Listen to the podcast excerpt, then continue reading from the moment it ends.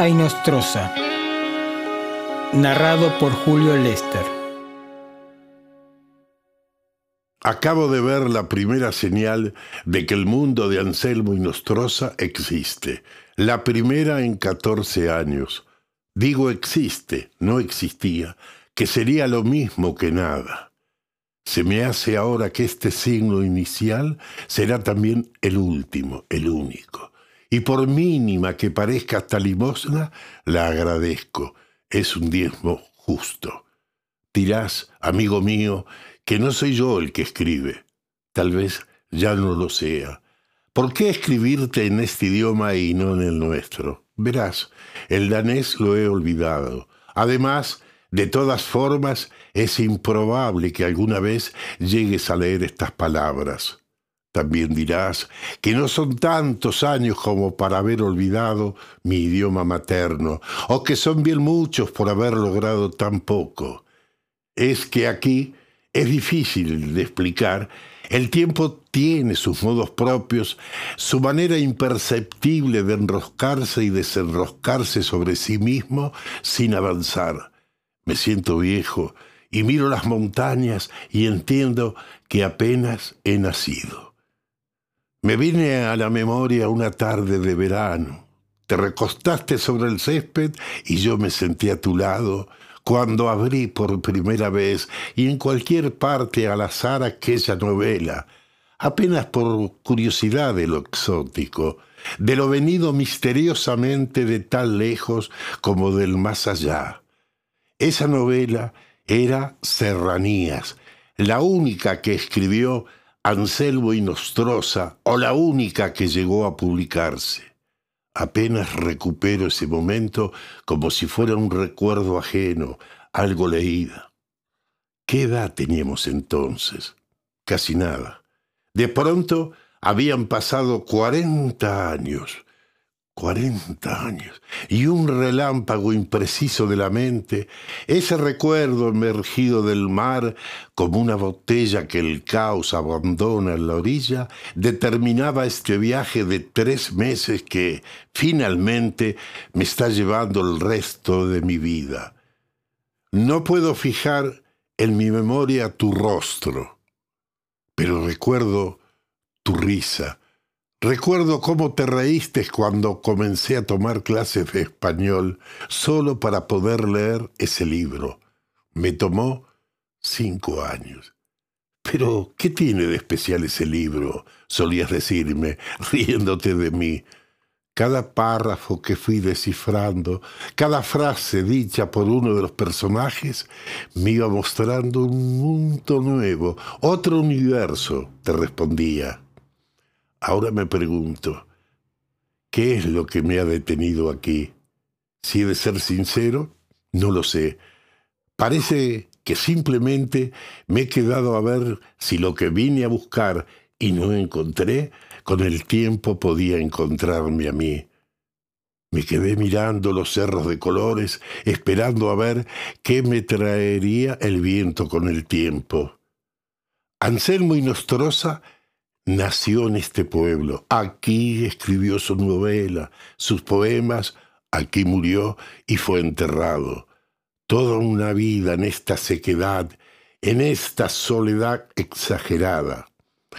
Solo así parece ser se puede llegar a ver el mundo que describió en su novela. No es un paisaje, no. Es una forma de mirar. Los de aquí la tienen sin querer pero difícilmente puede aprenderse.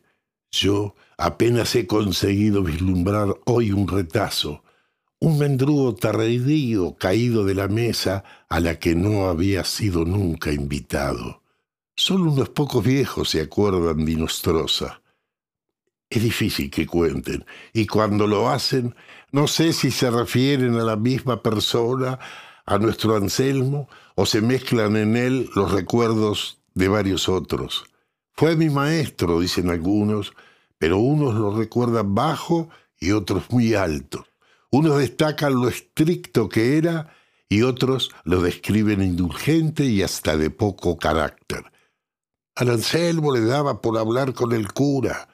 me dijo Artemio Bordón cuando llegué después de que le pagué una botella de caña.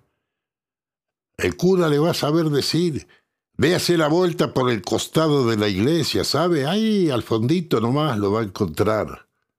Eso hice, pero me encontré ahí nomás con un montón de piedras redondas en el medio de un patio seco y blanco, con una cruz de madera al fondo de una capilla cerrada con candados ya oxidados. No hay lugar más viejo que este, decía Inostrosa en uno de sus textos.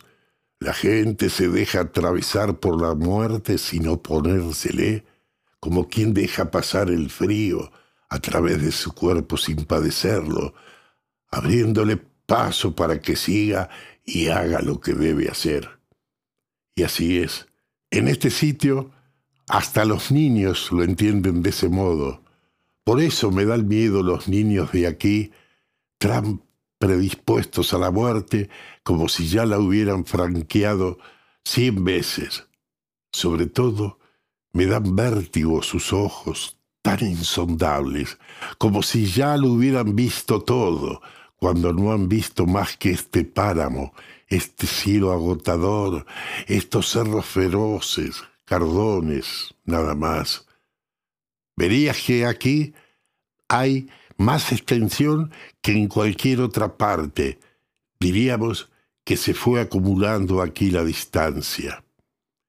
Un cielo así, derrochador de espacio, y unas piedras tan viejas y tan solas que pesan sobre el corazón, le hacía decir Inostrosa a uno de sus personajes, don Pedro, si no recuerdo mal.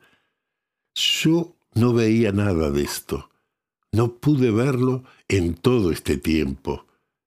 Pero entiendo que por eso aquí la gente habla muy poco, menos que lo justo, por el cielo, por las piedras, por el aire tan intacto que da culpa respirarlo. Me miraron siempre como a un minusválido, peor que un ciego, un extraño al que hay que tenerle paciencia porque no logra estar del todo ahí. A la sombra del Anselmo vivía un perro negro, me dijo una mujer vieja sonriéndome. A donde iba el Anselmo, iba el perro, a la sombra de él. Se murieron los dos el mismo día, no sé cuál primero y cuál lo siguió. A la semana de llegar, supe que el último cura se había muerto hacía ocho años. Arrumbadas en los ángulos del patio detrás de la iglesia, vi decenas de macetas rellenas de tierra dura y muerta. Pregunté después qué eran, si eran del difunto, y me dijeron que sí, que era porfiado el hombre, y hasta que no se dio por vencido, no se murió tranquilo. Se hizo mandar semilla de sus pagos que quedaban del otro lado del todo, me contó Evangelio Soriano. Se le dio por encerrar la tierra en esas cosas y echarles las semillas, pero la tierra de acá no las conoce y no le dio importancia. Nunca supe que vería esa María del Curita de envasar la tierra, que tan bien puesta estaba debajo de uno y por todas partes. Alrededor del pueblo, por llamarlo de algún modo, Subiendo un poco por las laderas, hay muchos ranchos abandonados, casi todos sin techo. Me arreglé uno de ellos y me quedé a ver qué pasaba. Tal vez un día viera subir a Inostrosa por este camino que viene al rancho y entonces pensé, iba a poder preguntarle dónde estaba el mundo del que leí, el que me contó en su novela, el de la noche que el frío condensa en sombras que se van derramando desde lo alto de los cerros, primero por las grietas, después por la ladera entera, inundando el valle como una música que no se sabe de dónde viene. Escarbé en las macetas del cura, rescaté algunas semillas resecas, blanquecinas, como dientes sueltos, sepultados. Las llevé al rancho y las dejé en agua unos días. La sembré contra la pared del sur y construí encima un alero de paja. A la tarde las regaba, a la noche las tapaba con un poncho para que no se helaran.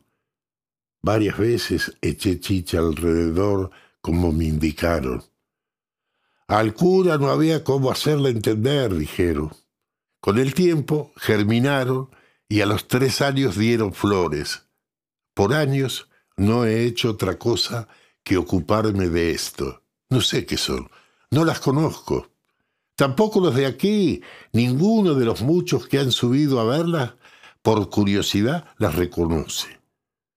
Cuídese, don, que se viene la tormenta, me advirtió antes de ayer doña Cesaria cuando fui a comprar harina al pueblo. Me sorprendió. Nunca antes me había dirigido la palabra. Cuando salí, no vi una sola nube.